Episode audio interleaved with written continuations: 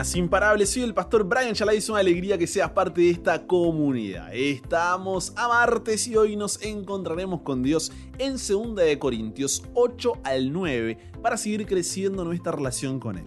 Recuerda estudiar estos capítulos antes de escuchar el episodio. Este no busca reemplazar tu estudio personal, sino motivarte y enriquecer.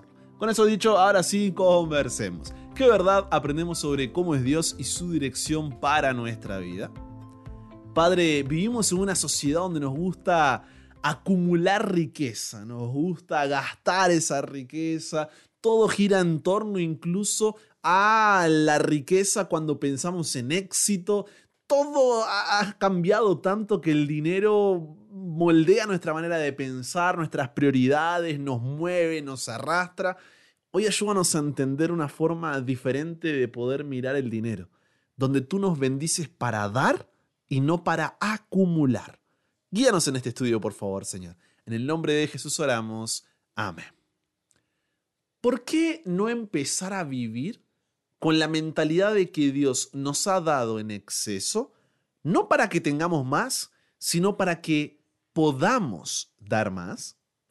Los capítulos 8 y 9 de Segunda de Corintios son una nueva sección de esta carta de Pablo.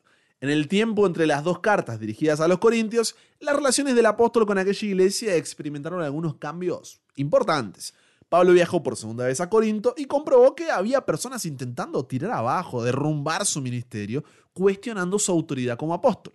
En los capítulos 1 al 7 les explicó las razones de por qué él sí era un verdadero apóstol y lo llamó a no juntarse en yugo desigual con esos falsos maestros que lo único que hacían era debilitar a la iglesia. Una vez establecida su autoridad, el problema que había creado una separación entre él y los corintios, vuelve Pablo al tema con el que había terminado su primera carta, hace aproximadamente un año atrás.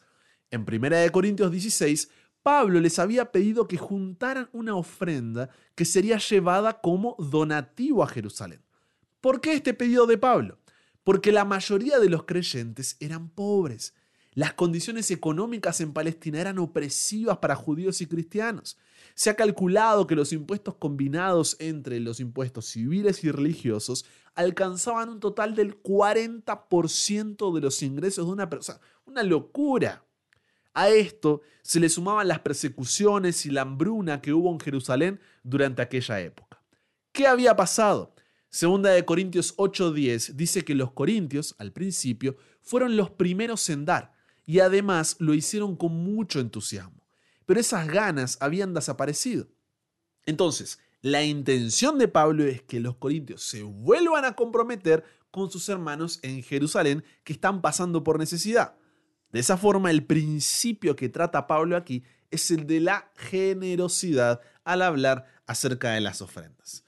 Pero la pregunta es, ¿cómo se relacionan nuestras ofrendas con nuestra relación con Dios? Mira, el tema del dinero es un tema delicado, por lo que no quiero que escuches el resto de este audio como si estuviera parado arriba del púlpito mirándote así desde arriba, señalándote mientras te digo todo lo que debes hacer. No. Primero este tema es para mí. Yo estoy creciendo junto contigo y el dinero muchas veces es un punto ciego en nuestra relación con Dios que revela la condición de nuestro corazón. Así que, ¿te parece si juntos vemos cuatro principios prácticos de forma muy resumida ante los que cada uno, comenzando por mí, debemos reflexionar? Vamos, bien. Primero, la ofrenda es algo espiritual, no material. ¿Por qué? No se trata de ofrendar simplemente para cubrir los gastos de la iglesia. Nuestro uso del dinero expresa las prioridades de nuestro corazón. De eso se trata usamos el dinero en aquello que nos interesa, aquello que amamos o creemos que es importante. Entonces te pregunto, ¿cómo utilizas tu dinero? Libros, pasatiempos, deportes, dulces, ropa. ¿Qué prioridad tienen las cosas de Dios en tu vida? ¿Qué importancia le das a la iglesia local y a la extensión del reino de Dios? Porque el presupuesto mensual es un reflejo de lo que está en tu corazón. Si utilizas tu dinero en suscripciones de plataformas de streaming, en el gimnasio o en caprichos, más que en ofrendar, ¿qué es lo que está diciendo eso de mi corazón? ¿Qué es lo que está mostrando acerca de mis prioridades? Porque tal vez en lo que lo utilizo no es algo malo en sí mismo, pero ¿cómo están ubicadas mis prioridades? En ningún momento pienses, ah, no, le estoy haciendo un favor a Dios aquí con mis ofrendas. No, todo es suyo. Tu casa, tu carro, tu familia, tu dinero, tu vida, tu todo. Pero Él es tan generoso que todo lo que es suyo deja que lo llames mío. Cuando ofrendamos, no hacemos más que darle al Señor una pequeña parte de lo mucho que Él ya nos ha dado. Es en gratitud, es en respuesta a. Así como la oración y la lectura de la Biblia, la ofrenda es parte de nuestra adoración. Y el hecho de que solo Dios vea qué ofrendamos no hace las ofrendas algo menos importante, sino todo lo contrario. Segundo, no ofrendes para que Dios te dé, ofrenda porque Dios te ha dado. La ofrenda no es una forma de negociar con Dios. Algunos dicen, ofrenda para que Dios te bendiga. Otros dicen, ofrenda o Dios te castigará. Y usan algunos pasajes fuera de contexto para justificarse. Pero no creemos que debamos ofrendar para que Dios nos bendiga, sino al revés. Ofrendamos porque Dios nos ha bendecido. Nuestras ofrendas no son para negociar con Dios, sino una muestra de nuestra devoción por su bondad y generosidad, que brota de la actitud de adoración en un corazón agradecido y está expresando nuestra dependencia de Dios. Si vamos más allá, en ninguna parte de la Biblia se enseña que ofrendar es un medio por el cual ganamos la salvación. Somos salvos por nuestra fe en Jesús y la base de nuestra salvación es solo la obra que Él ha hecho. Pero el hecho de que no sea la razón por la que somos salvos no significa que tengamos que ignorar este asunto. Ofrendar es una evidencia de nuestra salvación, una evidencia de que entendimos que le pertenecemos a Dios. Tercero, ofrendar es un privilegio. Hay causas muy nobles en las cuales vale la pena invertir dinero, pero no hay causa más excelente que la obra de la extensión del Evangelio. No es de extrañar que haya creyentes que hayan ofrendado mucho para el avance del reino, porque vale la pena. Quien ha encontrado el tesoro escondido ya no tiene el mismo apego a las cosas terrenales. Entonces, si Dios entregó lo más precioso, su Hijo, y el Hijo entregó lo más precioso, su vida, el cristiano es por naturaleza alguien que da generosamente porque ha sido objeto de la generosidad de Dios y desea que muchos más escuchen del camino de salvación. El apoyo de cada iglesia local es una responsabilidad de los miembros que la componen. En 2 Corintios 9, el apóstol Pablo da instrucciones sobre cómo ofrendar. Dice, el que siembra escasamente, también segará escasamente. Y el que siembra generosamente, generosamente también segará. Todos queremos ver pecadores venir a Cristo, bautismos, nuevas iglesias, el Evangelio llegando a todas las naciones, pero para cegar, para cosechar, es necesario sembrar. Dios usa el esfuerzo, el tiempo y las ofrendas tuyas y mías para traer fruto espiritual en su tiempo. No veamos las ofrendas como dinero perdido, sino como dinero invertido en una causa con implicaciones eternas. Y cuarto, la ofrenda no es obligatoria. La ofrenda es parte de tu adoración a Dios. Hemos de ofrendar no con tristeza ni por necesidad, porque Dios ama al dador alegre. Que aquello que decidas ofrendar sea con alegría y gratitud en tu corazón, porque no solo ofrendas dinero, la mejor ofrenda que los magos trajeron a Belén no fue el oro, ni el incienso, ni la mirra, sino la actitud de verdadera adoración. De nuevo, 2 de Corintios 9 expresa claramente, cada uno dé como propuso en su corazón. La ofrenda no es algo que se debe improvisar cada fin de semana, rascando ahí el bolsillo a ver cuánto encuentro. Ah, toma aquí unas migajas de lo que me sobró a mí. Cuando el dinero llega a tus manos, ya sea el salario, un regalo, una herencia de tu bisabuelo, lo que sea, decide en oración delante del Señor qué hacer con ello. ¿Vas a ofrendar? ¿Cuánto?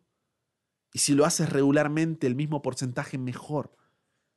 ¿Tienes la actitud correcta en tu corazón?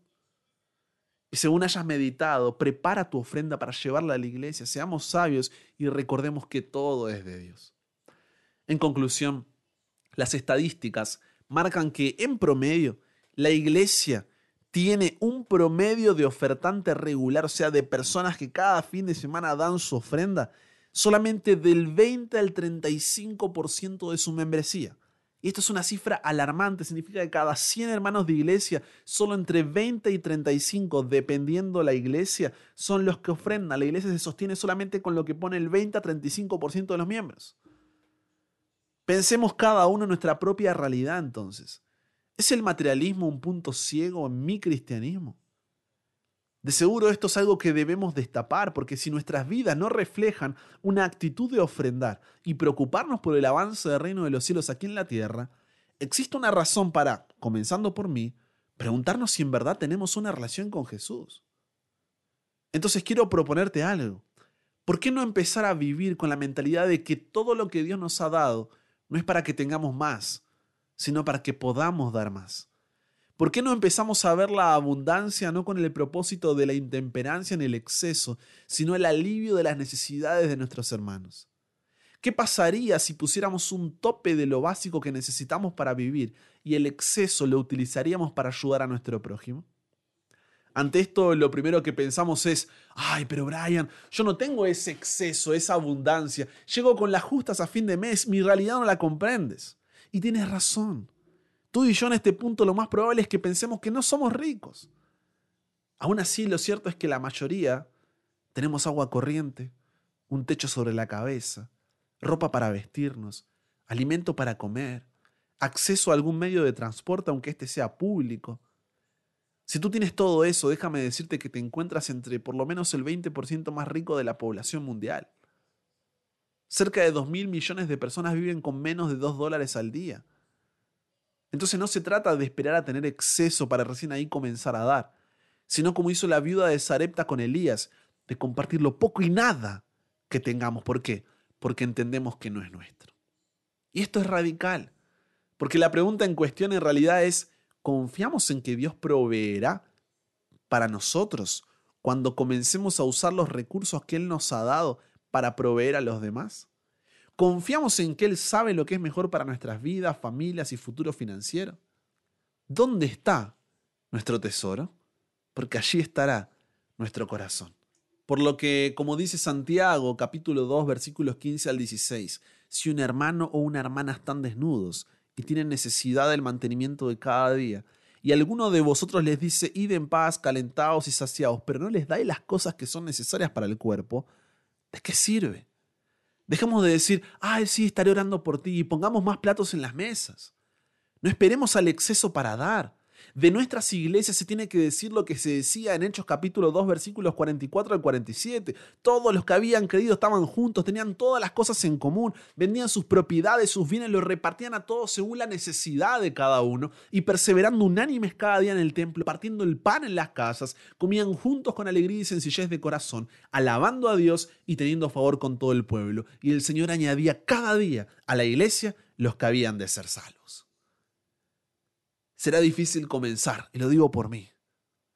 Pero recuerda, ofrendar es un acto de adoración. Lo que Dios te da no es para que puedas tener más, sino para que puedas dar más. ¿Qué sucedería si comenzáramos a pensar así?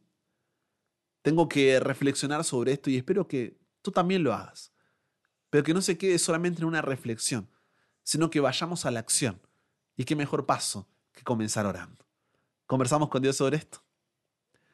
Padre, qué difícil que es de construir esta cabeza donde el dinero lo es todo, donde acumulamos, donde queremos más, donde nuestro valor, éxito y comprensión de buena vida se reduce a esto, ¿no?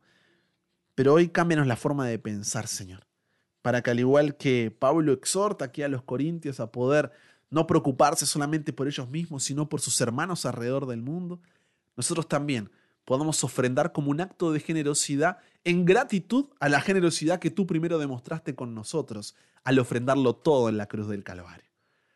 Querido Señor, ayúdanos a que todo lo que tú nos des, mucho poco, poco nada, no sea para acumular, sino para dar. Y es en ese dar que tú nos vuelves a proveer para que nada nos falte.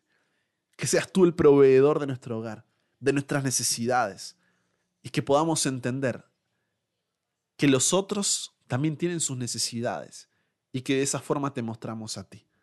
Que podamos ser una generación de acción y no solo de oración. Pero comenzamos por aquí porque necesitamos que tú cambies nuestro corazón. Nos entregamos hoy a ti, cámbianos, renuévanos, transfórmanos, somos tuyos. En el nombre de Jesús oramos. Amén.